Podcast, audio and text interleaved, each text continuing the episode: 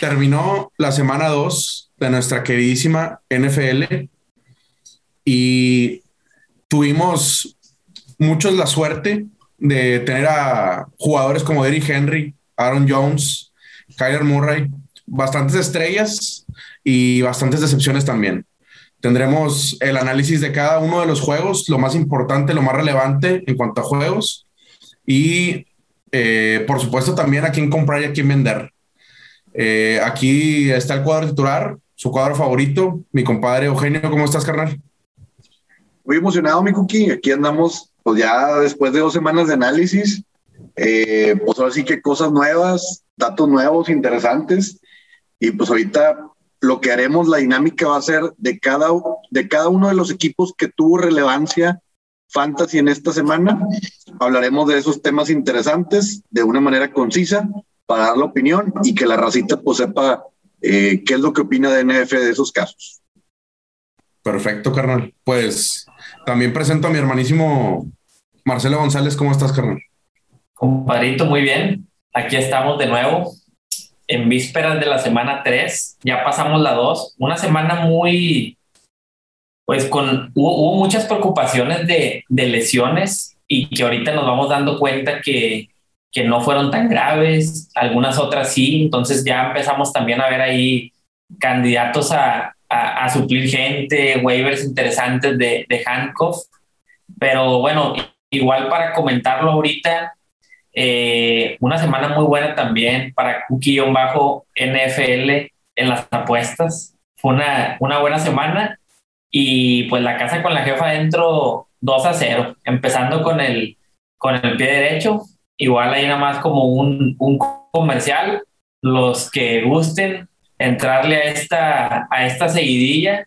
Ahí mi compadre las está compartiendo en el Instagram cookie-nfl. Y pues bueno, vamos a darle, Rosita. Pues muchas gracias por, por el anuncio, compadre. La verdad no, no me gusta a mí estar alardeando cuando pegamos, pero pues la raza que me hace el favor ahí de, de hacerme caso güey, y seguirme en, en, en, Instagram, pues sabe que, que hemos estado, pues ahora sí que la traemos bien tiesa, compadre, como pata de perro envenenado, güey. La verdad es que este, estamos, estamos intratables, güey. Esperamos seguir así. Eh, de hecho, eh, pues eh, todos aquí somos fans de la casa con la jefa adentro y espero que la mayoría se animen a meterla también. Pero pues esto es División que, metan también las de Cajuela, compadre, y, las de ah, claro. También sí, claro, ¿no? En, en especial en especial los, touchdowns, que es la especialidad de la casa, obviamente, este, pero las de Cajuela y el Mamarley, Luis Fonsi. Digo, Luis Fonsi y Mamarley todavía no han pegado, pero cuando peguen, raza, pues hay que estar ahí, ¿no? Este, entonces hay, hay que meterlos, aunque sea unos 50, 100 pesitos, lo que quieran, pero la verdad que se disfruta bastante, abrimos muy bien y pues vamos a, darle en su madre, ¿no? Vamos a darle, ya vámonos directo a los temas de lo que pasó en la semana 2, eh, abriendo primero por el equipo de Washington, que creo que ahí los temas más relevantes serían la utilización del backfield, que cuando todo el mundo pensábamos que pues Antonio Gibson, caballo de batalla, creo que estuvo en más del 80% de los snaps en semana número uno, pues en esta semana también como se dio el juego, no sé por qué, pero eh, estuvo solamente en el 61% de snaps, debido a que utilizaron a McKissick el súper talentoso eh, McKissick, que yo no sé qué chingados haga la NFL, pero pues, lo, están, utilizando, le dieron nueve toques y a Antonio Gibson 15. Mache, tú que tienes a Antonio Gibson en todas tus ligas, ¿qué piensas, güey? ¿Cómo te sientes? Fíjate que yo recomendaría a los que lo tenemos que para nada pierdan la cabeza todavía yo sí, en semana uno, la verdad que estaba muy contento porque lo que veíamos de Antonio Gibson, lo que yo veía al menos es que inclusive podría tener un valor para pelearle a un Alvin Camara, a un Aaron Jones, a poder entrar inclusive al, al top 5, ¿verdad? Sí, sí creo que me preocupa un poco la utilidad, no, no me preocupa, pero sí, digo, lamentablemente en drives de dos minutos pues la realidad es que ahí las oportunidades fueron para Maquisis y este juego se dio mucho para esas situaciones. Por eso es que vimos esa, esa distribución. No sé por qué, la verdad, no sé por qué utilizan tanto a, a McKissick si realmente Gibson durante college en gran parte de, de, su carrera él había sido wide receiver. O sea, sin duda que creo que pudiera cumplir con ese rol fácilmente. También para poner un poquito de contexto, Antonio Gibson venía limitado durante esa semana, fue una semana corta en la que jugaron en jueves. Creo que por, por ahí también pudiera venir eh, limitarlo un, un poquito, pero al final de cuentas McKissick va a estar ahí, ahí presente. Sin embargo, yo creo que este partido sí fue algo, algo atípico y que aunque haya sido algo, algo atípico para lo que creo que vamos a ver durante la temporada, como quiera Gibson ha aumentado su rol con respecto a la temporada pasada. Entonces yo creo que para los que lo draftearon en segunda, eh, a finales de primera, creo que como quiera el valor sigue estando ahí. Yo la verdad todavía no pongo a Gibson como que yo ya lo pongo como un top 15, no, yo, yo lo sigo poniendo la verdad en un, en un top 10 y me entusiasma mucho el talento que tiene, el equipo que, que, que tiene, o sea, creo que va a ir aumentando la, la utilización conforme vaya pasando la temporada, al menos es lo que creo ahorita, pero pues sin embargo obviamente sí limita un poco las expectativas eh, con el rol que va a tener McKissick. ¿Será, ¿Será momento de ir a comprarlo? Habrá algunos que estén un poquito eh, desesperados o desilusionados con la utilización. Yo creo que sí, sobre todo porque se ha hecho, se hizo mucho este, este hype de, híjole, mira, está compartiendo y mira McKissick y mira, tuvo esta recepción de 50 yardas y mira, anotó. Y creo que eso lo pudieras aprovechar a, a, a tu favor esta semana. Porque ponte a ver los otros, los otros corredores, los otros backfields que tienen por ahí, este, más o menos una predicción parecida a la de Antonio Gibson. Son raros ahorita los que están teniendo más de un 80% de snaps. Y en realidad es que Ron Rivera sí, sí se ve decidido a utilizar a Antonio Gibson y creo que vamos a ir viendo que lo vayan involucrando más en el juego aéreo. Por eso sí me gusta. La verdad es que corriendo el balón se vio muy bien, promedió más de 5 yardas por acarreo entonces, pues ahí está el valor, ¿verdad? Pero eh, esperemos que siga levantando. Todavía no anota, que fue una de sus fortalezas la temporada pasada. Creo que cuando empiezan a llegar los TDs todavía puede venir un incremento ahí en, en su valor muy notable, ¿verdad? Muy bien. Y, y bueno, pues en ese mismo partido eh, jugaron contra los Giants, que creo que lo interesante a recalcar es el cómo ha ido en aumento la utilización de Saquon Barkley que ahorita ya estuvo en un 83% de snaps. Realmente no tuvo muchos toques, tuvo 13 carreos, 3 eh, targets, pero ya se vio un poquito más envuelto, güey. O sea, ya no estuvo eh, pues tan limitado, güey. Eh, yo esperaría, si, doy mi opinión, que le faltan una, máximo dos semanitas para que empiece a agarrar ya la carga completa que va a estar teniendo de 20 o 25 toques por, por juego. ¿Ustedes qué, qué opinan? Oye, a mí Barkley desde, desde un principio, este, pues no, no, me, no me hacía mucho sentido el hecho de empezarlo antes, antes del juego de Washington. Eh, creo que no era una muy buena idea. De hecho, en la, eh, en la página de NF, en, en la página de Instagram, recomendamos este, no empezar a Barkley eh, porque el matchup no lo favorecía. La verdad, la línea ofensiva de, de Giants está entre las peores tres de la liga, que es un problema que también este, pues siempre va a influir, ¿no? Cuando hablamos del juego terrestre, evidentemente empezamos por el bloqueo, entonces eso también influye. Eh, digo, pudiéramos poner otros ejemplos de, por ejemplo, Najee Harris, de por qué no está teniendo mucho éxito por tierra también. Es lo mismo, hay mucho problema con las líneas ofensivas, eso importa mucho. Aparte que Barkley viene saliendo de, de, de esta lesión, ¿no? Pero creo que, digo, si él pudiera recuperarse ad hoc, o sea, de la manera correcta, yo creo que en tres semanas eh, si él estuviera al 100%, yo creo que no hay ninguna duda que va a tener números top 5, o sea, porque tiene una explosividad muy cabrona. De hecho, con Washington no termina teniendo un juego terrible porque tuvo una escapadita de 40 yardas en donde de milagro la alcanzan a agarrar, pero es lo que te da un jugador como Barkley, de que en un destello con mala línea y buena defensa y buena frontal de otro equipo, o sea, en, en un parpadeo te, te revienta 16 puntos fantasy. Bueno, 14 puntos, algo así. Entonces, yo creo que eh, pues el, el, hecho de que Barkley pudiera estar en un valor ahorita un poquito ahí como que cascabeleando, creo que pudiera ser una buena oportunidad. Digo, creo que ahorita sigue caro, pero si la siguiente semana le, le vuelve a ir mal, creo que ya empiezan a prender focos los que, los que tienen a Barkley, pudieran entrar ahí un poco en desesperación y sería muy buena, muy buena opción ir por él en un trade. creo yo que esta es la semana, güey. O sea, porque la primera semana no superó los cinco puntos, güey, y en esta semana eh, tuvo como ocho, digo, dependiendo del formato y todo. Sí, sí. Pero yo creo que ya la siguiente ya va a empezar a, a aventarse doble dígito, güey. Por la misma utilización, güey. También no olvidemos, güey. Eh, Giants no ha tenido carreros en zona de gol, güey. O sea, teniendo, güey, Barkley va a estar ahí, güey. O sea, no van a empezar a caer los, los seis puntitos de los T's, güey. Sí, yo creo que lo, lo de Barkley es, es cuestión de tiempo y se me hace muy importante que estos primeros dos partidos los Giants los ha perdido. Sí, o sea, perdieron contra los Broncos, que es una buena defensa, contra lo, el Washington Football Team, que es una buena defensa.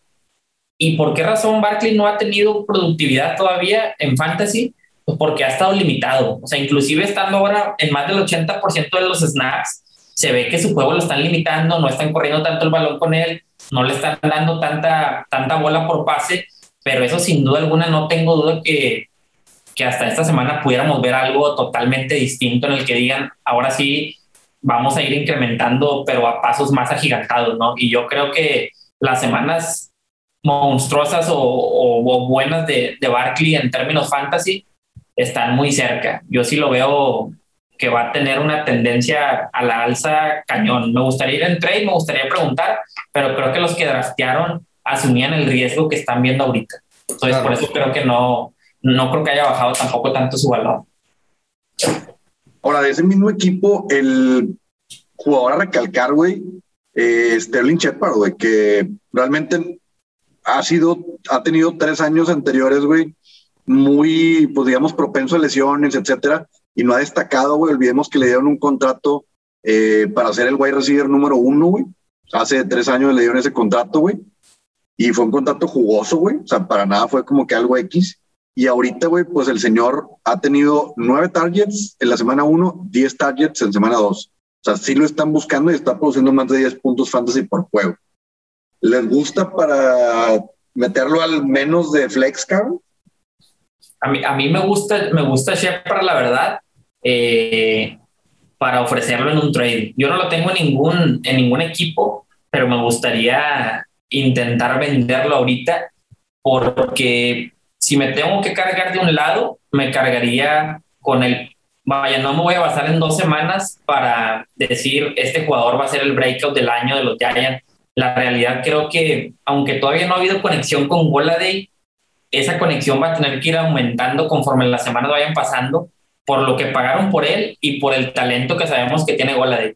Slayton sí se me hace que es muy malo el cabrón, pero va a también seguir teniendo su, su volumen y creo que conforme vaya también subiendo en targets Barkley, va a tener que ir bajando ese, eh, el buscar tanto a, a Shepard. Yo me voy más con el promedio de Shepard de lo que ha sido en su carrera y la realidad es que todavía no se la puedo comprar. Pudiera alinearlo a lo mejor ahorita porque trae el, el hype, eh, pero preferiría venderlo si es que por ahí hay algún interesado.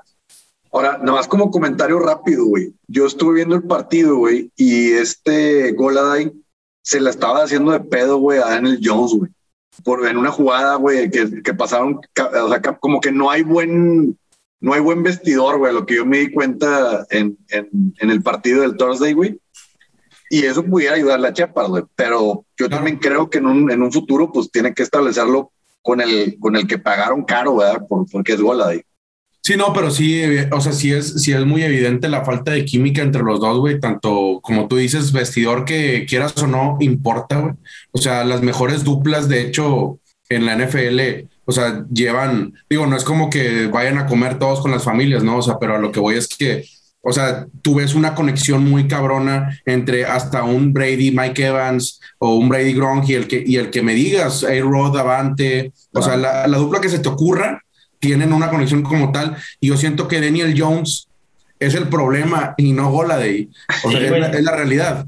Este, digo, Goladay, creo que su talento, a, al menos yo no tengo ninguna duda, pero la química definitivamente no, no, existe ahí. Ahora, con quien sí existe es con Shepard. Yo creo que sí vale la pena un flex, o sea, con él. O sea, con Chopard en, un, en un formato, evidentemente, eh, si es full PPR, güey, sí, si es full PPR, o sea, sí se me hace muy, muy, aquí hay mucho valor ahí, güey. De hecho, yo, yo creo, por ahí tienen un, un grupito de WhatsApp, Daniel Jones, Shepard, güey, y todavía no han metido a, a Goladay. Creo que si lo, si lo llegan a, a, meter por ahí puede venir un aumento en el valor. La verdad, a mí el Daniel Jones se me hace como que, no sé, güey, se me hace un vato así muy, muy serio que siento que ni, ni cotorreo ni, se, ni se va a llevar chido con la raza, güey. Así se me figura. Ah, hombre, ya cualquier cosa estamos diciendo aquí, compadre. Y el Slayton no está en el grupo WhatsApp, compadre. No, el Leighton No, fue. El, el Leighton lo sacaron esta semana. Lo, lo sacaron por Tony, que tuvo menos una yarda. Oye, vámonos al siguiente equipo, güey, que son los Steelers, güey, que pues tuvieron su primer descalabro, desgraciadamente. Lo interesante ahí, güey, eh, creo que tema de Nayib, pues no hay nada que recalcar. El vato ya anotó su primer TD, va a seguir teniendo, o sea, 95% de snaps, va a seguir teniendo mucha carga.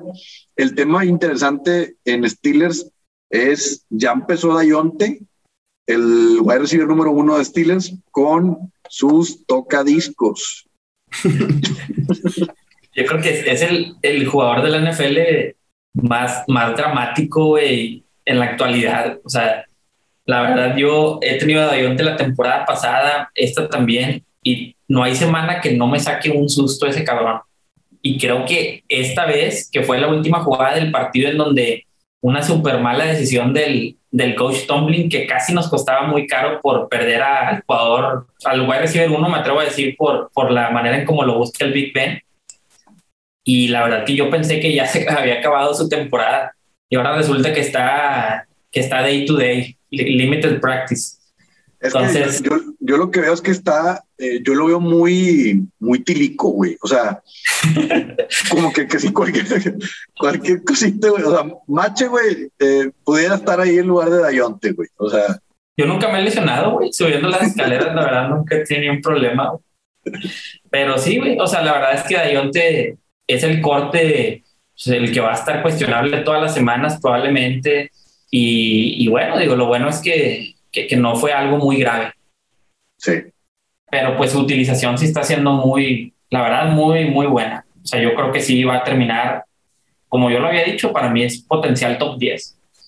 Sí, es, es que el volumen, el volumen de, de, targets que tiene, si, si, si juega, o sea, siempre está de los 10 targets para arriba, está eh, bastante exagerado. Digo, son, son targets que quisiera cualquier tipo de wide receiver en, en la liga. Y creo que Deontay Johnson va a seguir con, con, con esos targets siempre y cuando esté dentro del campo, ¿verdad? O sea, el problema Ahora, es que, que, que, no, que no sea de, que se pierda un juego, dos juegos. Me gustó el dato que pusieron hace ratito ahí en el grupo, güey. Eh, la temporada pasada, Dayonte pues fue el que mayor drops tuvo en la NFL. Y ahorita, güey, lleva 22 pases sin dropear, güey. Sí, es el, el, jugador que con más targets lleva cero drops. Bien ahí. Entonces, pues bueno, creo que estuvo trabajando el chico en vacaciones. A ver, vámonos en ese mismo partido con los, los Raiders, güey. Eh, pues tuvieron la desgracia de otro to tocadiscos, güey, que es Josh Jacobs, que no jugó ese partido. Y hubo raza que se fue como gorda en tobogán, güey, a, alinear a Kenyan Drake. Y yo sorpresa, güey. O sea, cuando, cuando el talento no está ahí, güey, pues difícilmente va a venir producción. Eh, Kenyan Drake, eh, pues realmente no produjo en fantasy, güey. Fue una decepción total. Tuvo siete carreos, seis targets, o sea, decente, más no, no produjo. Pero pues le dieron a Peyton Barber, que para mí era un muerto que no sé de dónde resucitó, güey y le dieron 13 acarreos. Entonces prácticamente compartieron pues, mitad y mitad de toques. Resumen, en punto de vista queño, es si no está Jacobs, aléjense de ese backfield. Sí, claro. Aguas con Peyton Barber lo que resta de la temporada. Creo que por ahí pudiera venir su retiro. no, pues sí, digo, no creo que haya mucho que agregar. Digo, si, si no está Jacobs, güey, la realidad es que ahí no come nadie y a veces hasta estando Jacobs no come Jacobs, entonces digo, no es un backfield que se recomiende aún estando quien sea sano. Eh, creo que la única manera en la que a mí me latería alguien de ese backfield es que se lesione Peyton Barber, Drake y que nada más esté Jacobs, güey. Tal vez sería la única manera en la que a mí me latería ese, ese backfield, pero sí, güey, no, no le dan el uso de un caballo de batalla Jacobs desde que está Gruden ahí, güey. Es la realidad. Entonces, digo, también la ronda en la que se drafteaba a Jacobs lo decía, ¿no? Digo, no, no nos lo vendieron como, como oro tampoco. Este, estaba abajo en los rankings, pero pues sí, y del mismo juego a mí me gustaría recalcar Darren Waller, güey, este, que sus targets eh, disminuyeron ahora esta, esta semana, güey, lo, lo tuvieron muy bien amarrado este, por este juego, pero sí creo que, eh, por ejemplo, lo que pasó con Ravens es la realidad en, la semana 1, es la realidad de lo que va a hacer Waller toda la, toda la temporada, o sea, 10 targets para arriba, güey, por juego es muy exagerado, números que nada más que él sí te pudiera dar, La, la, la realidad es que la defensa de Steelers, güey, sabía que el arma principal de Raiders era parar a Darren Waller, güey. Entonces le estaban poniendo linebacker y safety, güey, y lo trajeron así de doble cobertura, güey, todo el puto juego. Y al final, y al final se les terminó, o sea, al final no pudieron contenerlo del todo, porque así son ese tipo de jugadores. Este, yo nada más ahí para comentar un, un, datito que ahorita se me, se me ocurrió con, con Kenyan Drake.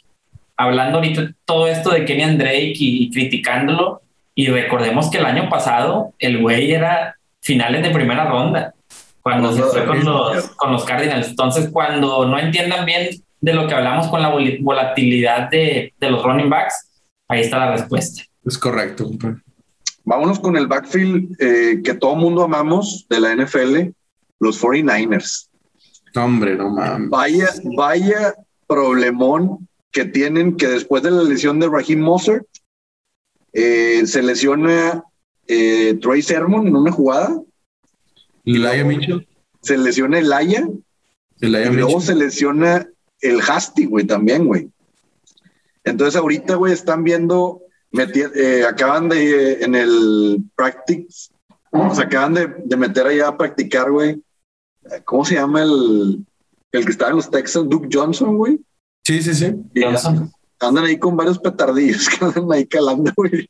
Yo, yo, en lugar de traer esa, esa raza, güey, traería a otro doctor, güey. No sé si se vayan a dar abasto. a, otro, a otro entrenador físico. no, güey, yo creo que, de hecho, doctor, güey, un, un, brujo, cabrón. A lo mejor está, está embrujado ahí esos güey. Fíjate que el que creo que sí pudiera, o sea, yo creo yo pendejo, pero de los, de los esos tres de Hasty, bueno, creo que Hasty ya está fuera, pero este de Sermon y Sermon creo que anda con concussion y, y este y este Ilaya se anda jodidito en day to day. Yo creo que el de esos dos, o sea, de esos dos, el que juegue si es starteable, o sea, sí, sí lo puedes empezar, güey. O sea, porque cualquiera que sea de los nuevos que metan, no lo van a aventar al ruedo luego, luego como, como tal. O sea, Sermon o Elijah Mitchell para mí, se, o sea, el que esté sano de los dos, porque nada más va a ser uno, yo creo. O sea, el que vaya a jugar esta semana, yo creo que sí se puede empezar con mucha seguridad, güey. No, va, a tener 18, 20 toques, güey. Sí, sí, sí. Sí, porque de hecho, Elijah Mitchell terminó con el 62% de snaps, 17 carreos y dos targets. Entonces, creo yo que si juega Elijah Mitchell o juega Sermon, como tú dices, a lo mejor pudiera ser el panorama que te daría la menos probabilidad de un, de un comité, al menos en una semana, ¿verdad? Así es. la única sería que semana lo que dura. La única sería que metieran a mi Divo Samuel o Brandon Ayuk de corredores, güey. Dios. y no me sorprendería. Es lo no, A Brandon Ayuk no lo meten ni de wide receiver, güey. Oye, qué, raro, ¿no, güey? Yo me acuerdo que yo, digo, en los rankings, güey, estaba como en el wide receiver 21, 22, güey. Y ahorita, pues, no están ni en el wide receiver 100, cabrón. La verdad, ahí no sé qué, qué le haya hecho a Shanahan, o sea, me cuesta trabajo. Yo creo que no vamos a hablar tanto de Yu porque ya ni vale la pena hablar tanto de ese güey. Yo no les diría que lo dropeen todavía, pero si lo quieren dropear, la neta nadie los va a regañar ni juzgar, o sea, sin ningún problema, porque, pues digo, estar confiando en un vato que, que su entrenador no confía en él y que lo meten tan poquito y que no lo han utilizado nada, pues la neta hay muchos waivers ahí que... Oigan, nada más, este tema así rapidísimo, el mismo de, Niners, güey. Este, George Kittle, a mí se me hace muy cabrón lo, lo poco que lo están buscando. O sea, eso, es no el hecho del rendimiento, sino lo poco que lo están buscando por aire. Esta semana pasada tuvo nada más cuatro targets. O sea, George Kittle, la realidad es que, o sea, nos, nos, o sea, tiene una proyección como un Darren Waller, como un Kelsey, güey, digo, eh, está en esa gama, está en esa gama de, de ese tipo de Tyrants y que te busquen cuatro veces en un partido, a mí en lo personal me hace, pues, no sé, no sé, no me hace mucho sentido. Creo que es, es muy preocupante, o sea, para mí. Pero creo que también no, no, digo, no es como que traiga una bola de cristal ni nada, pero es imposible que eso sea sostenible, güey. O sea, si alguien tiene a Kirol, eh, obviamente en la semana uno le quedaron mal en la semana 2 le quedaron mal. Yo creo que ese es el tipo de tareas que uno debe, por los que pudiera ir alguien. O sea, aún jugándotela, porque no hay argumentos con qué, pero George Kittle me atrevo a decir que es el mejor jugador de la ofensiva de Niners. Sí.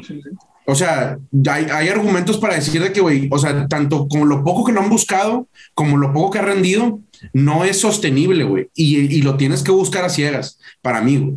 O sea, el hecho de poder ir por él después de dos semanas malísimas. Sí, creo que sí es, es, es el mejor momento para comprar a Kirul. Creo yo que va a ser de la temporada, o sea, el mejor momento de la temporada. Sí. De acuerdo. Ahora, siguiente backfield, eh, Ojete, Texans. Pues prácticamente yo nada más ahí lo que quería, quisiese recalcar es lo que habíamos dicho la semana anterior, güey, que la gente que, que dijo, ah, Mark Ingram, más de 20 carreras, wow, wow, waiver pues realmente pasó lo que iba a pasar, güey. O sea, ahorita ya eh, repartieron el queso de otra manera, güey. Nadie se mamó, güey. Ahí tuvo por ahí el, el eh, Lindsay, ahí tuvo también sus participaciones, ahí creo que notó, güey. Este, David Johnson sigue estando en terceras. Es un backfield que realmente ninguno de los tres es alineable. Sí, digo, creo que los que fueron al waiver por Ingram, digo, porque por ahí también eh, lo recomendamos en, en, nuestra columna de web. Era lo que había, compadre. Pero pues era, era, lo que había, o sea, creo que no, no está, o sea, con 26 acarreos que tuvo en semana 1, tenías que pagar por ver, ¿no? Pero pues vamos a estar viendo... Oye, güey, es el peor, es el peor momento en la historia, güey, para empezar mal en las ligas, güey. Y por primera vez en mi vida, güey, empiezo en tres ligas 0-2, güey y no hay nada en el waiver, compadre, nada, güey. Ahorita me echó un chapuzón, Cordar el Patterson, güey. O sea, está así de jálate los pelos este pedo, güey. Está para morirte. El, el, creo que el waiver, el bueno fue el Aya Mitchell, güey. Pero pues ahorita con el tema de la lesioncita, pues. Pues ya se lesionó, compadre. Sí. Eh, a ver, vamos, vamos a cambiar de tema, güey. El, el, partido de los Jaguars, güey, eh, fue un alivio, güey, para toda la gente que tenemos a James Robinson en las ligas, pues prácticamente ya vimos una mejoría, güey, en comparación de la semana pasada con Carlitos Hyde, güey. A Carlitos Hyde solamente tuvo un punto fantasy, que prácticamente ese es, ese es su piso, es su realidad. Y James Robinson estuvo en el 72% de los snaps, tuvo 11 carreos y 3 targets. Entonces prácticamente mejoró, no fue productivo, pero ya se ve un aliento, güey. Creo que en un partido en el cual eh, Jacksonville esté en un mejor panorama, güey, que volvieran a ir un poquito adelante en el marcador, que se establecieran un poquito ahí la ofensiva, creo que sería un buen, un buen momento para que yo Robinson produzca. ¿Cómo lo ves, Macho? Creo que es de esos que, que puedes tantear también en un trade. De hecho, a mí nunca me ha encantado James Robinson. O sea, de hecho, eh, en el, en el pre-draft yo no era tampoco que me desvivía por, por James Robinson, inclusive cuando llegó la lesión de, de este de Etienne. Y, y, ahorita sí me gustaría ir, ir, viendo cómo está el valor, porque la realidad es que aunque vimos que aumentó mucho su utilización y el porcentaje de, de snaps que estuvo en el campo y todo, no fue productivo y, y ha tenido muy pocos puntos fantasy. Entonces, creo que por ahí pudiera entrar la desesperación, sobre todo de gente que no conoce tanto de la NFL, que a lo mejor no se mete tanto a ver ese tipo de estadísticas, pero yo no veo por qué. Digo, creo que Carlos Hyde va a estar ahí siempre, pero yo sí veo una distribución así, un 65-35, en el que cuando empiece Trevor Lawrence a agarrar algo, porque ahorita la verdad es que pues no ha utilizado su backfield de manera adecuada, esa es la realidad. Creo que sí puede ir aumentando su, su, valor, ¿verdad? Pero pues la realidad es que sí lo sigo viendo con, con, con un techo limitado.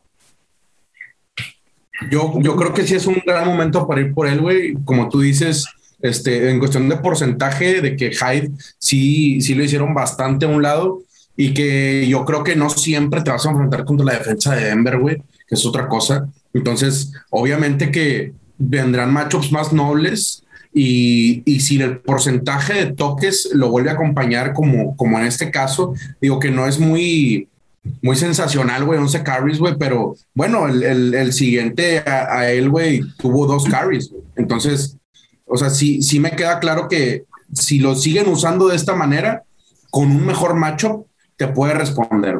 Pero sí, digo, todos sabemos las limitantes que va a tener Jaguars en, en la temporada, güey, cuando se enfrenta a una buena defensa, creo que, creo que es un jugador para tenerlo, para posiblemente alinearlo en flex, pero dependiendo de la semana, dependiendo del macho. De acuerdo, sí, yo, o sea, yo, yo creo que sí, de, de, flex sí lo puedes alinear sin, sin ningún problema ahorita, eh, tomando en cuenta eso, que los partidos que ha tenido, digo, yo la verdad no veo como que el escenario en que Jaguars vaya arriba en el marcador y tengan que correr mucho, y creo que el valor de James Robinson va a seguir siendo el que esté en las terceras oportunidades, que al menos claro. es lo que vimos este partido. Eh, vámonos con el siguiente backfield interesante, pero no backfield, sino también jugadores. Eh, los Broncos de Denver, güey, pues prácticamente siguieron utilizando el comité 50%, 50% eh, Williams y Melvin Gordon. Eh, comentabas tú, Macho, un dato interesante, ¿no? Hace poquito del, ¿cómo estuvo lo de las eh, tlaqueadas evadidas o algo así? Es el, segundo jugador eh, de toda la liga ahorita, Yawante Williams, en porcentaje de tacleadas evadidas por acarreo. Entonces, pues, ¿qué nos dice esto? Y, y son, son estadísticas, son datos que revisan también los equipos, ¿no?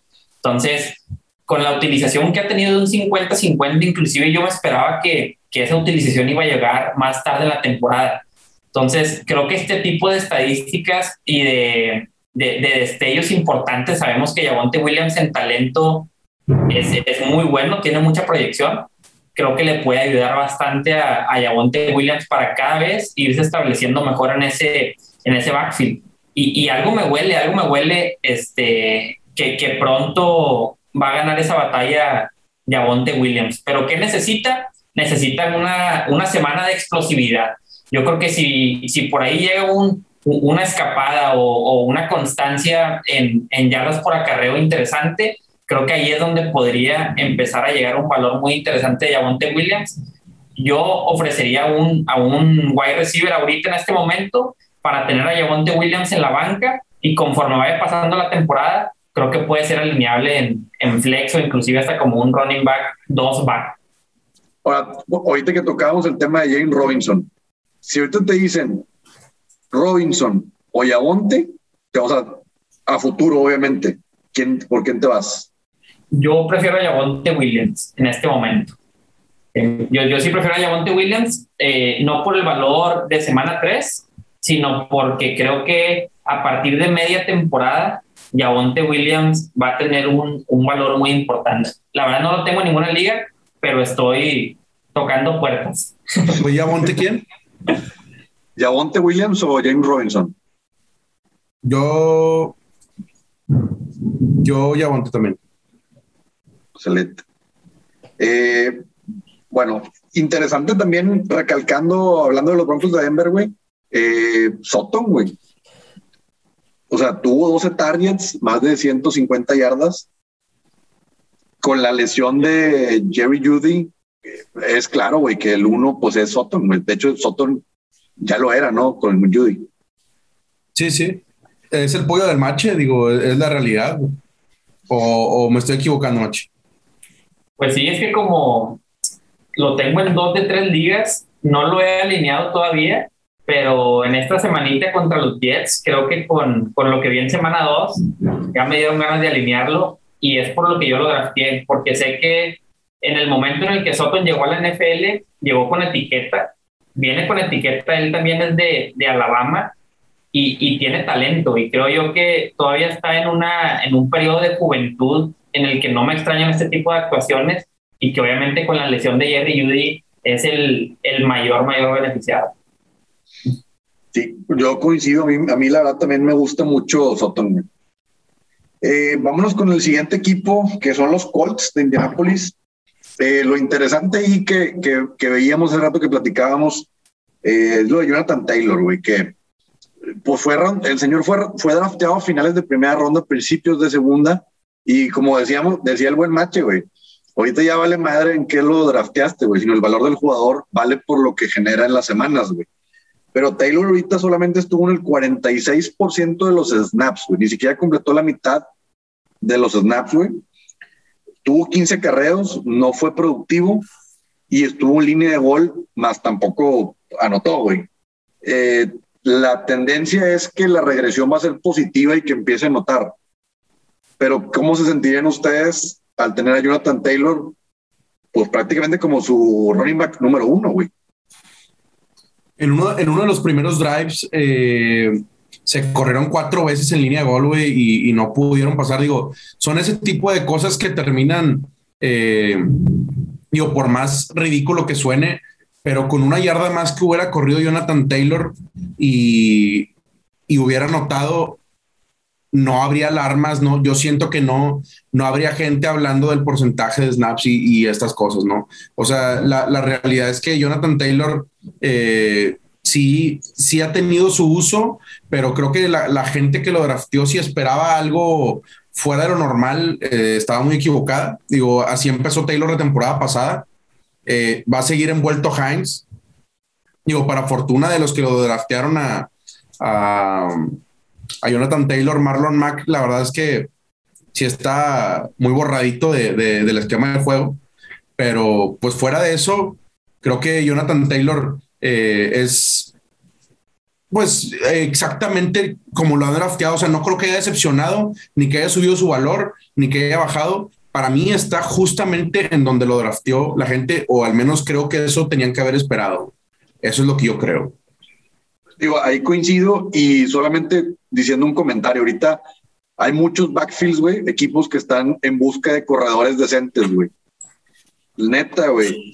Yo, o sea, imagínate 49ers, güey, que, se, que sí se les lesionen grave el Hasty, eh, Mitchell, ir por un Marlon Mack, güey, creo que es una buena pieza.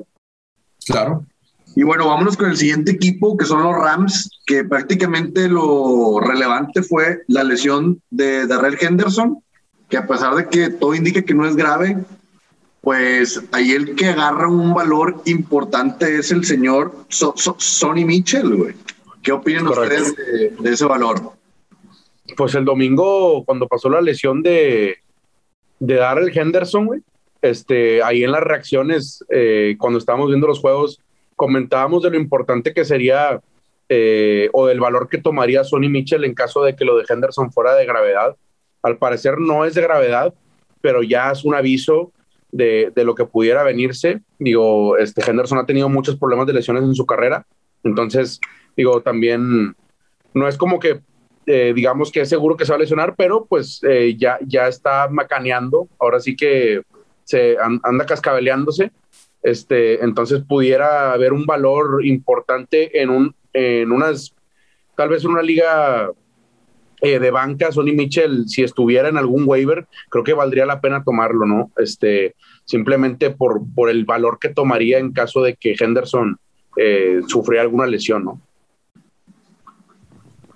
Total, totalmente de acuerdo. Digo, yo la verdad, este, eh, me he sorprendido por la utilización que ha tenido Henderson. Creo que no esperábamos verlo como un caballo de batalla y McVeigh ha dejado claro que lo quiere utilizar como caballo de batalla. Con esta lesión, yo creo que la utilización de Sonny Michel en dado caso de que se lesione Henderson sería la misma que está teniendo Henderson. Entonces creo que hasta pudiera ser un poquito más, más productivo Sonny Mitchell. Creo que en las semanas que no esté Henderson, si es que se llegara a perder alguna que sabemos que tiene esta tendencia a las lesiones, Sonny Mitchell es, es alineable en todas las ligas, ¿no? Y creo que con, con confianza. Creo que eso es lo que yo percibo y sí, me gusta, me gusta el, el backfield de Rams, independientemente si está Sonny Mitchell o si está Henderson. Pero bueno, pues como yo les había comentado, yo creo que esa partida la va a terminar ganando Sonny Mitchell, sin embargo, tendría que venir esa, e, esa lesioncita, porque si no, la verdad que sí me ha dejado claro McVeigh que, que Henderson es el, el caballo de batalla del equipo, ¿no? Sí, de acuerdo. Eh, ahí yo creo que, eh,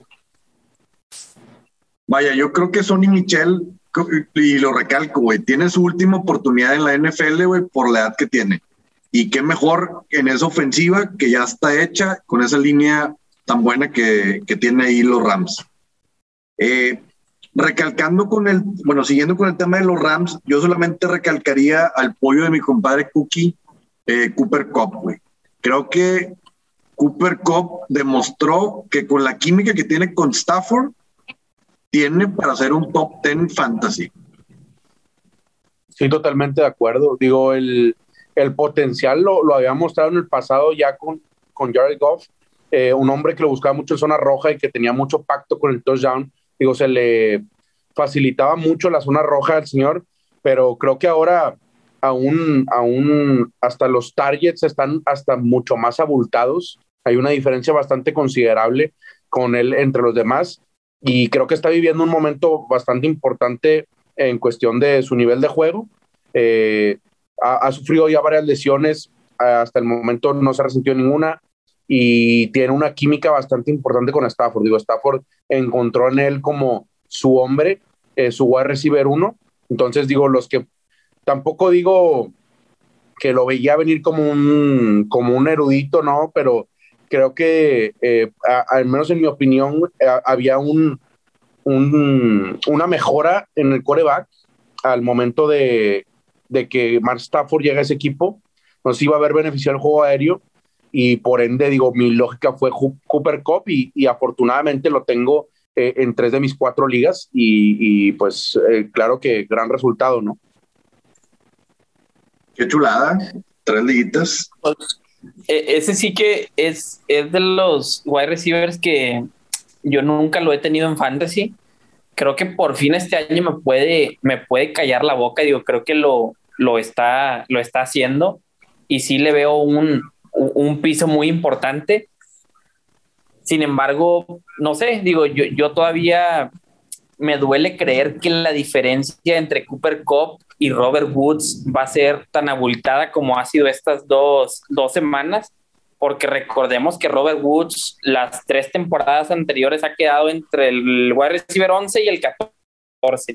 Entonces es alguien muy constante que creo que esta ofensiva va a ser tan prolífica que yo no veo tanta distancia entre un Robert Woods y un Copper Cup en lo que resta de la temporada. Digo, sé que sí puedo decir que, que ahorita se ve como el uno Cooper Cup, sin embargo, los que tienen a Robert Woods, yo la verdad no, no me desesperaría, sobre todo si lo tengo en una liga eh, o, o, PPR, creo que van a ir aumentando los, los targets también y las recepciones para Robert Woods porque va a ser una ofensiva en la que pues tienes dos armas que están muy marcadas, es Cooper Cup y Robert Woods. La realidad es que de ahí ya es muy poca la productividad que te pueden dar los demás, llámese un Higby, llámese un Van Jefferson. Entonces yo creo que les va a alcanzar a los dos para poder ser, ser alimentados y tener un, un, un piso muy estable en, en fantasy. Me gusta Robert Woods para ir por él en un, en un trade eh, y comprarlo, pues para que sea tu, tu wide receiver número dos o, o un flex interesante.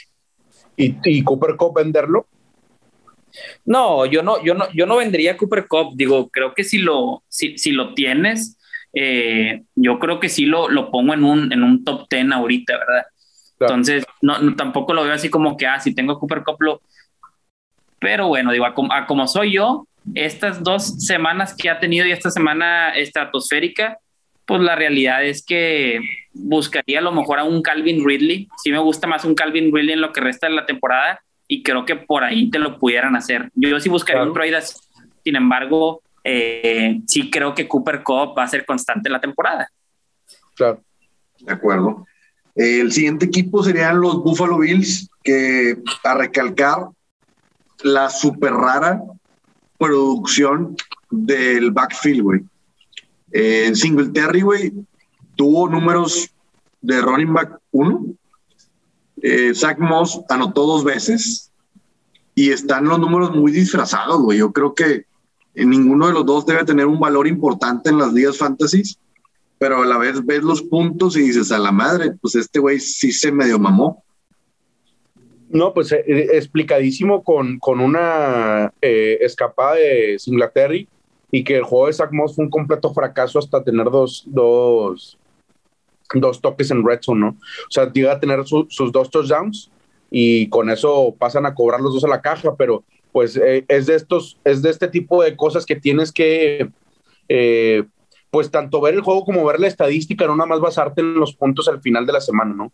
O sea, si es como desmenuzar el valor que pueda tener, porque por eso digo, en lo personal, eh, no veo ningún valor eh, en, en, ninguno de ellos, más que si alguno de ellos se lesionara, tal vez de flex pudieras empezar alguno de ellos, tal vez, pero la verdad es que ese, en ese backfield ya sabemos cómo es esta ofensiva y, y no, no, no creo que sea muy relevante también, eh, por más que hayan tenido una buena semana los dos creo yo que excelente semana para vender a cualquiera de esos en un convicto, ¿no?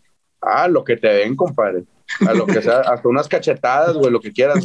Hasta una mentana, hasta una mentada de madre, güey. Hasta lo que quieras, güey. Ahí, lo que sea es bueno. vámonos con el siguiente equipo, que son los Patriotas, güey.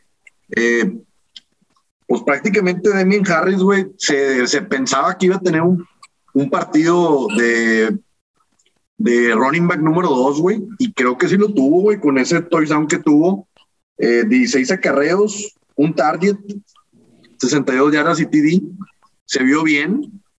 Eh, lo, preocupante fue que no estuvo, o sea, estuvo más porcentaje James White en el campo que Damien Harris. Obviamente tuvo sus toques y todo, y no importa tanto el porcentaje de snaps mientras tengan los toques, pero no va a ser un caballo de batalla Demin Harris, güey. O sea, Demin Harris va a tener carga, pero hasta ahí, güey. Que, que, creo que también no va muy alejado con lo que se platicaba en el draft. O sea, yo tampoco veo como que, híjole, pudiera decepcionar a los dueños de Demian Harris la utilización que, no, de hecho creo que hasta para mí está un poquitito arriba de lo que me llegué a imaginar o de, llegué a dudar de, de los Patriotas, porque sabemos la tendencia que tiene Belichick con los comités y que nadie jala para el fantasy. Me, me gusta Damian Harris para un, para un flex y, me, y, y, la realidad es que va a seguir teniendo acarreos tanto James White, este, no dudo que Stevenson en, algún momento puedan volver a, activarlo, pero, la realidad es que creo que va a seguir teniendo su, su pisito Damian Harris eh, con acarreos, pero pues totalmente no es un running back que van a utilizar en el juego aéreo. Entonces, claro que va a estar limitado, limiten sus expectativas, pero, pero bueno, digo, al final creo que los que lo draftearon pueden tener lo que buscaron. Sí, yo, yo creo yo creo que dependiendo de los matchups, güey, si son partidos que Patriotas va a poder correr la bola, pues sí es súper alineable en flex, güey, incluso como running Mac número dos. Sí, y es eh, un, esquema, un esquema que yo creo que toda la temporada va a ir basado en, en la corrida, güey. O sea, Patriotas le va a ir bien esta temporada, pero es basado en su buena defensa, güey, juego terrestre, y no van a poner a Mac Jones a, lanzar a lo estúpido como a como ahora tienen a Zach Wilson, a Trevor Lawrence, por eso les andan interceptando a lo estúpido a los dos, güey. O sea, tienes que guardarlo, güey, o sea, que, que tenga su proceso de aprendizaje, pero no lo pongas a tirar 40, 50 veces por juego, güey, o sea, tira pases cortos, rutas, o sea, yo siento que es el, el esquema perfecto para un coreback novato, está bien cobijado Mac Jones, güey, en, en, el, en el sistema de Patriotas, y creo que Damien Harris va a seguir siendo usado, pero pues sí, el, el, el, detalle va a seguir siendo ese, o sea, que ya no nos tienen acostumbrados a esto y, y Stevenson un día va a salir con sus tres touchdowns en un juego, en un prime time, como, como en su momento Borges hacía esas pendejadas, güey. O sea, era, e, es, es, a lo que nos tienen acostumbrados, Belichick. Ahora, yo, yo, había mencionado en, en, algún momento que Zach Wilson me gustaba para Sleeper, pero pues, e, este partido creo que sí, no, no, no le ayudó para nada. Digo, empezó con cinco intentos de pase, tres intercepciones, pero pues bueno, digo, creo que ya no hay que recalcar nada allí. El talento lo tiene, bounce back, y sabemos que Belichick contra los novatos, pues es un, se le pasa la mano, ¿no? Sí, sí, sí, es un pinche bully, güey. Sigue siendo mi, mi sleeper para lo que resta de la temporada. Oigan, y para el Sleeper, bueno, no el Sleeper, pero la gente que drafteó tarde al señor Justin Fields en Chicago, llegó el momento, llegó el momento de, de tener su primer inicio como titular en semana 3. ¿Qué implicaciones vemos a raíz de esto? O sea, yo creo que él, conforme pasen las semanas, va a agarrar confianza, puede estar, están, puede estar en muchas semanas siendo top 12 y yo como veo el tema de, de los wide receivers al menos, eh, eh, Allen Robinson, Darnell Mooney, eh, van a ir a la alza, güey. Mira, Justin Fields igual, como tú dices, creo que debe tener su, su valor importante. ahora, de hecho, creo que muchos, hablan, hablando de corebacks, este, muchos se están quedando de ver en cuestión de un caso Josh Allen, eh, que están quedando un poco de ver para los que lo agarramos en esas rondas. Un coreback que corre siempre va a tener un plus muy importante en, en fantasy y creo que Justin Fields, eh, para los que lo draftearon tarde, como dices, y si de alguna manera alguien lo sigue teniendo por ahí en su liga en waiver y no tiene un coreback decente, creo que eh, vale la pena bastante, más que cualquier otro waiver. O sea, si necesitas un coreback y, y, de verdad, por ejemplo, no sé si ahorita tienes a, no sé, Joe Burrow cualquier cosa. Entonces, yo, yo creo que tu opción uno de waiver de, eh, tuvo que haber sido, debería ser, o si está libre en tu liga, debe ser Justin Fields. O sea, creo que sí puede, sí puede haber algo muy importante ahí, porque tiene las armas aéreas y, y la realidad es que eh, su equipo está ya armado. Eh, lo único que necesitan es coreback y no lo han podido encontrar en 50 años. De acuerdo. Totalmente de acuerdo. Yo, yo, yo, creo que Justin Fields, por, por lo que va a correr cuando ya sea titular, eh, espero verlo esta semana titular. Creo que es lo más probable con la lesión de Andy Dalton y que por fin por esta vía se le pudiera dar esa, esa oportunidad que tanto espera Justin Fields, que como que los Bears no, no se ven muy, muy apurados pero, pero sí creo que esa oportunidad puede llegar, la puede aprovechar y ya no soltar el puesto, ¿verdad? Creo que es lo que todos esperamos que pudiera suceder algo parecido con lo que sucedió con, con Justin Herbert. Y, y, me gusta Justin Field bastante por, por lo que va a correr. O sea, va, va, a ser una ofensiva totalmente distinta a la que es con Andy Dalton. Y creo que la vara está en los tobillos. O sea, la realidad es que Justin Field no tiene ni que demostrar tantísimo para poder producir más, tanto para los wide receivers que tiene como para su equipo.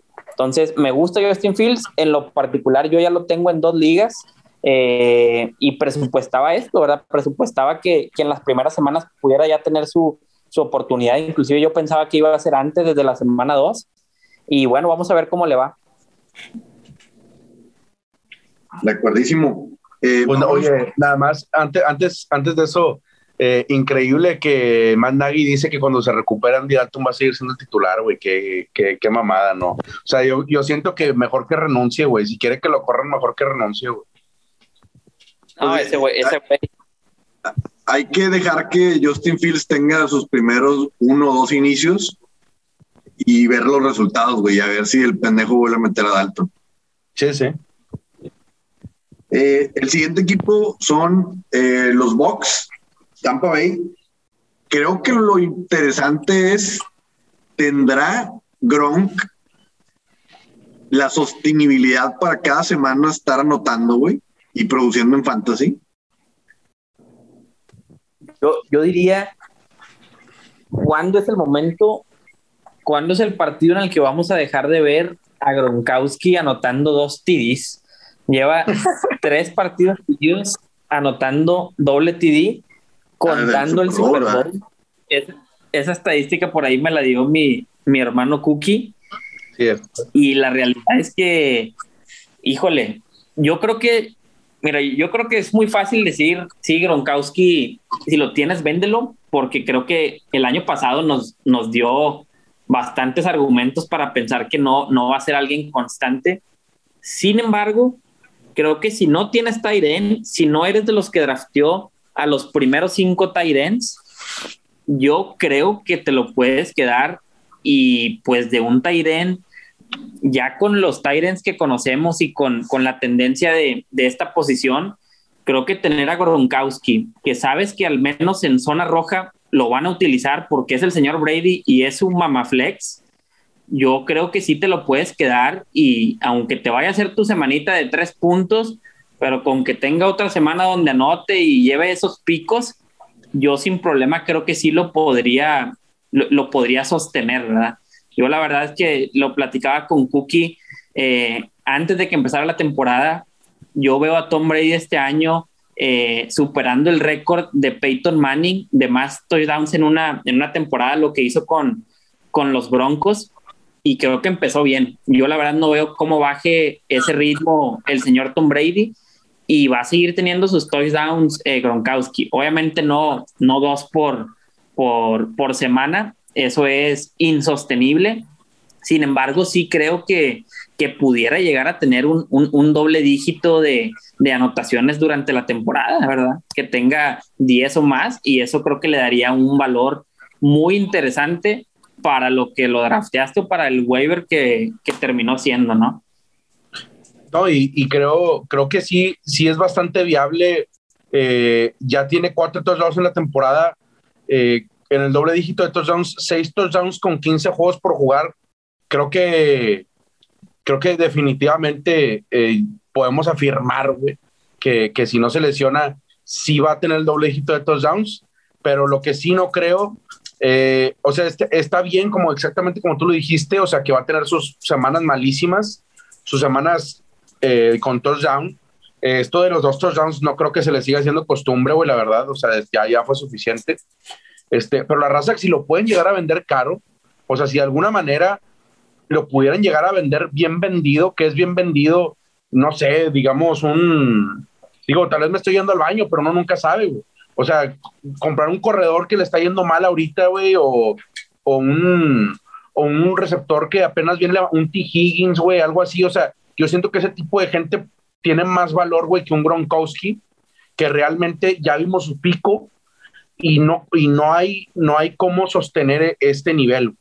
Eh, hay muchas manos para repartir eh, y, no creo que él sea eh, o que sea el renacimiento de, otra vez de, de, de Gronkowski.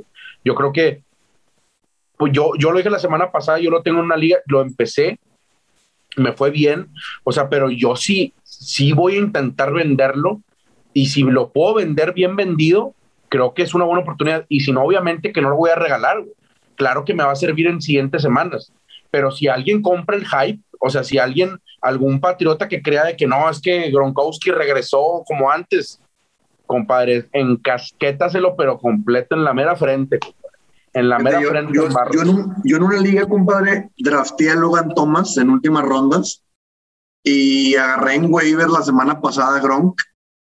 Eh, no lo metí, güey, desgraciadamente. Y esta semana va a titular a Gronk sobre Logan Thomas. Claro, claro. Pues es que, sí. claro, si, si no lo hace, o sea, claro que, que te da un, un mejor piso. Sí. Pero sí, creo que, por ejemplo, en esa situación en la que tú estás, Keño, yo también buscaría vender a Gronkowski.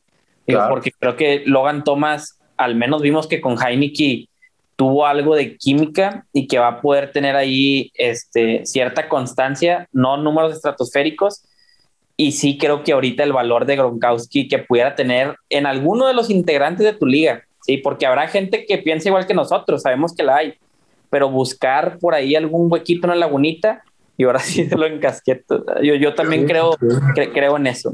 Vamos a tocar puertas esta semana. Eh, siguiente equipo fueron los Atlanta Falcons, güey. Eh, pues ahí el tema es el backfield, ¿no?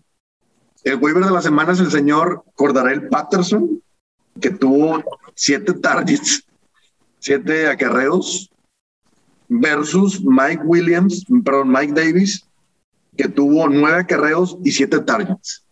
Estuvo en más porcentaje de snaps Mike Davis, pero realmente ya es un asco, ese, ese backfield. O sea, hay gente que pagó tercera ronda por Mike Davis, güey. No digas nombres, compadre, porque nos está escuchando. No, no, no malvado, güey. Digo, y lo hablo, no lo estoy hablando por una liga, güey. Yo estoy en dos ligas que lo pagaron caro, güey. Digo, yo creo que. dale, macho, dale. No, güey, es que hablar de, de Patterson se me pone la piel, la piel chinita, güey. Este, de, de, hecho, yo estuve buscando a Patterson por ahí en el waiver y no lo encontraba, güey. Y, y, ya vi que está como, ya, vi que está como wide receiver el cabrón.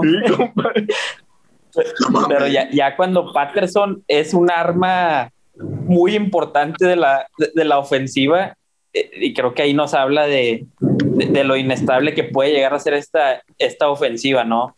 Creo que el valor de Kyle Pitts y, y, y, Calvin Ridley va a, ir en, va a ir en ascenso y la verdad es que no lo veo así de, de, ni Mike Davis ni de Patterson, ¿verdad? O sea, creo que Patterson pudiera ir por él en, en waiver, no está, no está de más, pero pues es un tipo que, que para nada va a tener tampoco la, la, solución ni, ni, ni, ni, la llave maestra para ganarte una liga de fantasy. ¿verdad?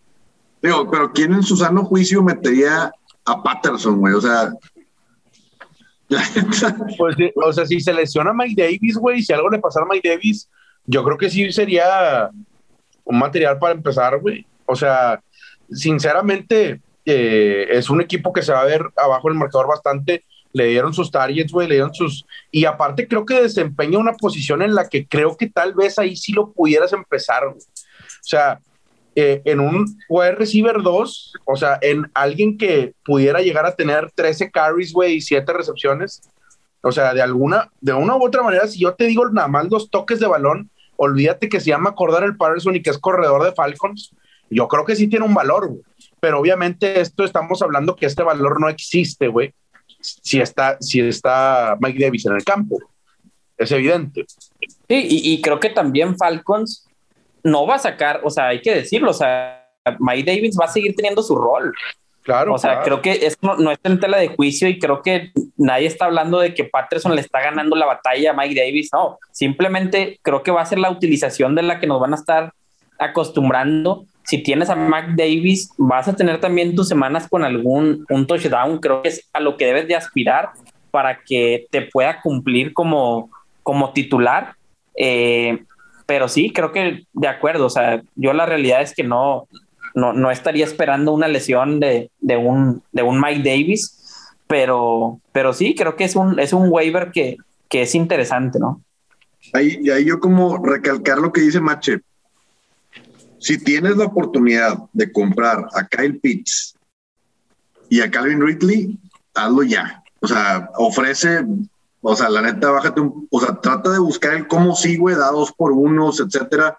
o sea, obviamente tienes que ofrecer algo bueno, pero estos señores, güey, van a reventar, güey, no, no hay de otra, güey. O sea, ese equipo está destinado a estar pasando y pasando y pasando, porque por tierra, güey, no, no van a estar produciendo. Sí, lo de, lo de Kyle Pitts bastante importante y lo de Calvin Ridley con un techo de te mueres. O sea, si lo de Calvin Ridley es el momento Digo, sé que sí tuvo una buena semana, pero, o sea, bueno, decente, pero la verdad es que es, es una gran opción, güey, porque ahorita pues, con su rendimiento de las primeras dos semanas, o sea, sí queda de ver aún así, güey, para los que lo draftearon. Sí. Yo con lo, con lo visto en las primeras dos semanas, yo la realidad ahorita, aunque no me crean, digo, no es muy descabellado, pero yo sí prefiero a Kyle Pitts sobre, sobre George Kittle. Sea, prefiero ir en un trade por Kyle Pitts que por George Kittle. Vámonos ahora con los Arizona Cardinals. Eh, lo relevante, pues es, apareció el wide receiver que al parecer se puede ganar el puesto número dos sobre AJ Green y Christian Kirk, que es el novato Rondell Moore, güey. Eh, prácticamente ha tenido dos semanas buenas, güey, arriba de 10 puntos fantasy. Y esta semana tuvo 8 targets, 114 yardas, un TD. El TD estuvo hermoso, güey. Eh, Kyler Murray, cómo se saca la marca, güey. Se da la vuelta y manda ahora sí que un bombazo, güey. Y pues, lo interesante es que eh, este novato está teniendo juego, está teniendo acción y lo están buscando en jugadas grandes, relevantes. Sí, fue muy buena jugada, güey, digo, de las jugadas de la semana, pero sí, sí creo que e, es muy difícil eh, confiar en alguien, digo, porque independientemente que él haya sido líder en targets esta semana, güey, todos sabemos quién es el wide receiver uno ahí, digo, de Andrew Hopkins, nadie lo va a mover. Entonces, no me llama mucho la atención a mí ir, ir por el segundo receptor, güey. Eh, aparte, creo que se prestó mucho el juego, digo, más de 30 puntos de Arizona otra vez, güey. Eh, se prestó mucho para que hubiera mucho, mucho punto, mucho escándalo, ¿me entiendes? Un juego tiroteo muy espectacular, eh, dirían por ahí juegos pirotécnicos, güey. Este, pero, pero pues no es, no es algo que vaya a seguir pasando. Para mí, eh, digo, no, no, no es una buena semana para el waiver, güey, la verdad. No es una buena semana para el waiver. Pero pues sí destacarlo del novato, ¿no? Digo, fuera de fantasy, eh, bastante bien, güey. Sí, creo, creo que lo, lo interesante es que sí es un, un tipo con, con, mucho talento y ya, eh, pues varios expertos también, analistas, eh, sí, lo, sí lo potenciaban como que podía ser una, un, una buena arma de Cardinals. Ya se estableció como el receptor slot de, de, Cardinals. No dudo que se vaya a ganar el puesto del receptor número dos, pero sí, creo que todavía no es alineable con confianza ¿verdad? O sea, la realidad es que no, no lo deberías de alinear todavía, pero para tenerlo en la banca y ver si sigue despegando como novato, creo que podría venir un valor interesante, sobre todo en, línea, en ligas profundas, ¿no? Ya a partir de, de, media temporada. Eh, vámonos con el siguiente equipo que, que son los vikingos, güey. Relevante en, en, tema receptores, creo que no hay nada que recalcar. Eh, tanto, tanto Tillen como Jefferson van a estar on fire, güey, muchos, muchas semanas, güey. Lo interesante aquí fue la lesión de Alvin Cook, güey, que pues lo decíamos desde, pues tenemos tres años diciendo que Alvin Cook e, es un jugador de lesiones, güey, y esta, esta, semana dos veces se lesionó, güey. Yo que lo tengo en, en una liga, pues sí está un poquito desesperante, güey, porque pues va al contacto como Gordon Tobogán, güey, y si sale muchas veces tocado, güey. Pues es que tiene que ir al contacto, compadre, pues no hay una posición. Sí, no, o sea, lo que voy es de que. sí, ya, güey, se me hace como un Conner, güey, que veíamos a Conner la, temporada pasada y el vato iba y, además veías el cómo salía tortando. Güey. Sí, pues es que tiene, tiene un antecedente bastante importante de lesiones. La temporada pasada también amagó mucho, justo como acaba de amagar esta semana, güey. O sea, que entraban, lo checaban los doctores y salía y se quitaba el tachón y le estaban checando todo, güey, lo metían a la carpita esa en donde les tiran la cola, güey. O sea, les, les, los, lo, lo checaban ahí todo para ver qué tenía. Y la realidad es que parece que una vez más la vuelve a librar, güey. Y, y yo no me bajaré de este barco, güey.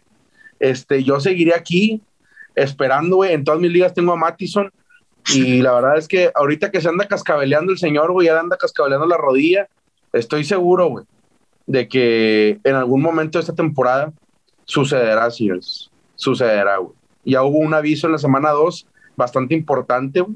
Este, entonces, pues vamos a ver, digo, de hecho está en duda, sí está en duda para esta semana, o sea, digo, no, no fue ni un poco grave la lesión, pero sí está en duda para esta semana.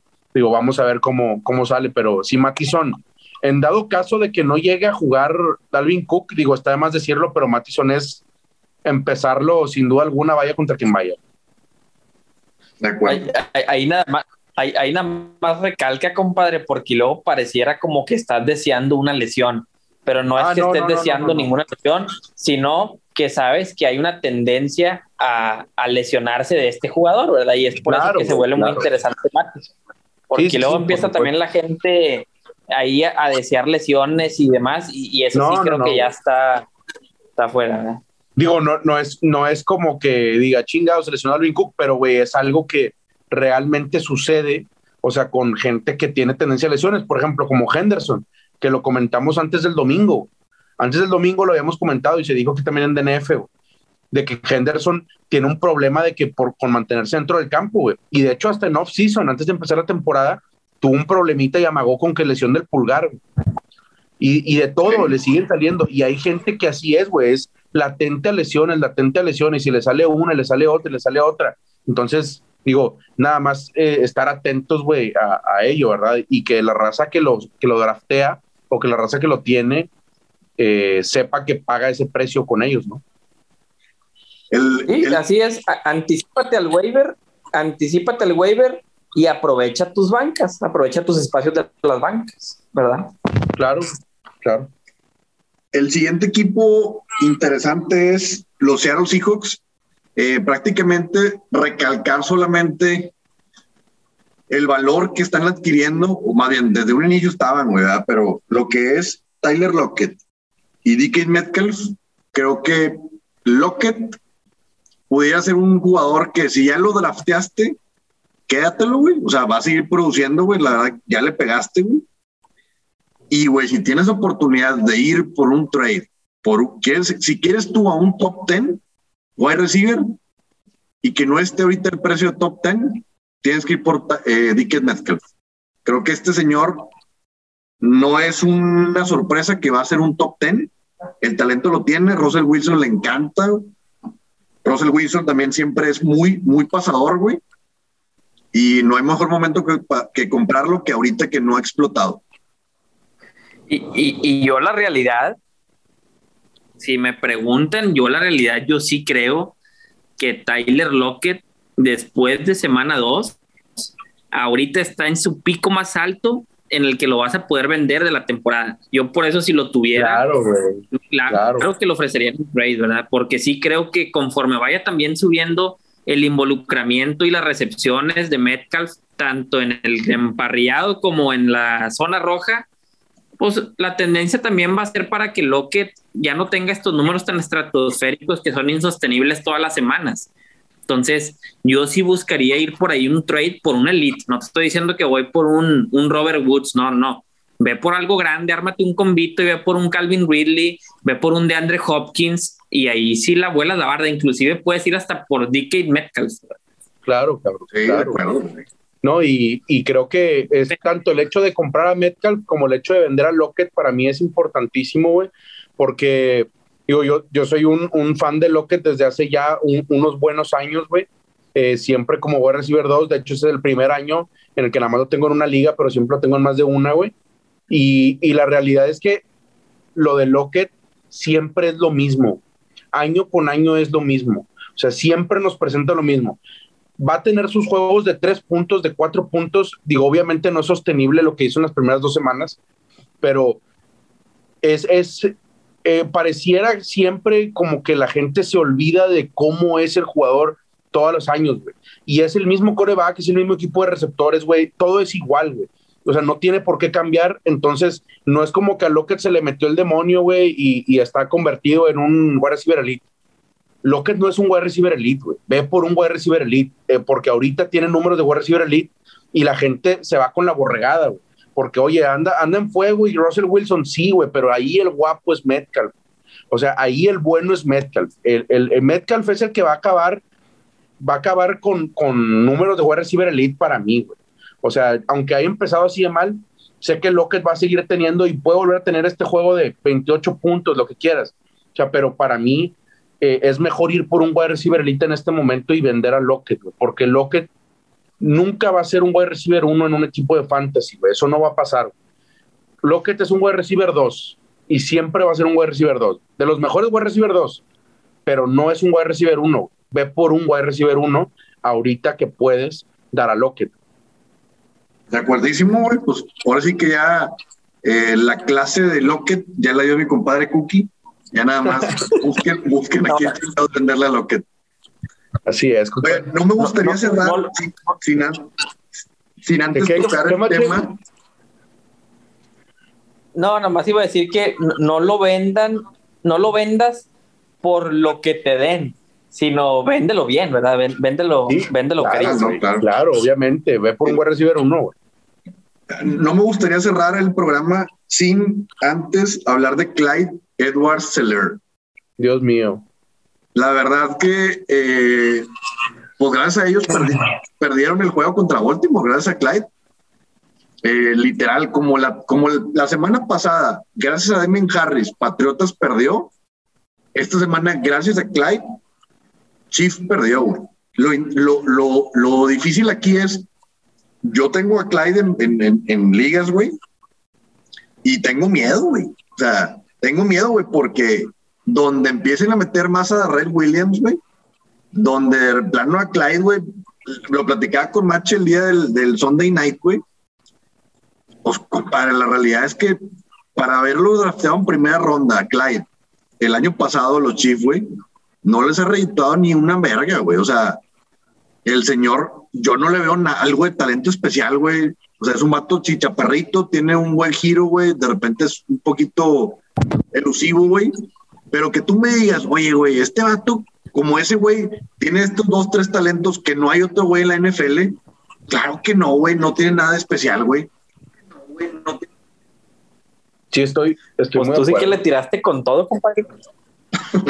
Sí, No, pero, sí- Pero- Sí, estoy, sí estoy de acuerdo. O sea, no, no, no ha valido la primera ronda, los corredores primera ronda. Digo, aunque haya sido última selección de primera ronda, güey, pero igual un corredor primera ronda tiene que venir con, con, con una con un rendimiento más alto, güey. O sea, porque pagaste una primera ronda, güey. O sea, es muy diferente. Este, esperas que sea tu titular, esperas que sea tu hombre, güey, eh, tu, tu hombre eh, del backfield. Y la verdad es que le ha quedado bastante grande el mote, güey, de, de running back uno a, a Geler hasta, hasta el momento, güey. Digo, ya veremos. No me suena tampoco tan descabellado una Redemption Week esta, tem- esta semana, güey. O sea, que, que Andy Reid diga, ok, güey, te, la- te la quieres sacar, sácatela, güey, te voy a poner como caballo. O sea, y como tal. güey. Pero pues vamos a ver cómo le va. Pues vámonos, compadre, es todo. ¿Cómo ves? Vámonos. Creo, creo que estuvo interesante el podcast, güey. Salieron muchísimos temas, más de 20 temas a considerar. Y pues no queda más que seguirle, pues echando ganitas, güey, no dejándote guiar por emociones, güey, sino por estadísticas, datos. Eh, comprar cuando hay que comprar, vender cuando hay que vender. Un ejemplo, los Gronk, los Tyler Lockett, los que ya Correcto. Pero al precio Sí. correcto, digo, también recalcarlo, ¿no? Sí, ahí nada más para, para recalcar, es bien importante que hagamos o busquemos trades para mejorar nuestros equipos, sobre todo en las primeras semanas. En la primera mitad de temporada es donde más vale la pena hacer trades y donde mejores negociaciones puedes llegar a tener, porque vemos estos picos, vemos gente que no tiene mucho valor y que empieza con una constancia interesante. Entonces, ahí es donde puedes hacerte jugadores que tienen un mejor valor en lo que resta de la temporada, ¿no? Entonces, pues esperemos que hayan empezado 2-0 en sus ligas. Si empezaron 0-2, no pasa nada. Queda mucha, mucha temporada todavía, señores. De hecho, más temporada de la que teníamos acostumbrados. Una, hay una semana extra de fantasy. Entonces, eh, todavía queda mucha temporada, como dice Mache, y eh, muchos trades eh, por hacer también. Digo, siempre se puede mejorar el equipo, nunca es suficiente, aunque vayan 2-0, intenten mejorar eh, el roster que tengan. O sea, no, no crean que por estar 2-0 ya me echo la maca y así como por estar 0-2 no estás tirado al catre. Digo, es importante siempre estarse moviendo y siempre tratar de hacer buenos trades al precio correcto. Lo mismo es lo que les comentábamos ahorita. Lo de vender a Lockett, vender a Gronk, sí, pero al precio correcto, güey. O sea, tampoco regales a Gronk y no vendas a Lockett al precio en el que lo compraste, porque ahorita está más alto y, y es obvio que va a bajar. Eh, entonces, digo, nada más saber cómo venderlos, ¿no? Y cuándo venderlos. Pero pues, este es todo, Raza. Muchas gracias por escucharnos. Eh, este fue eh, el análisis de la semana 2. Vamos por la semana 3.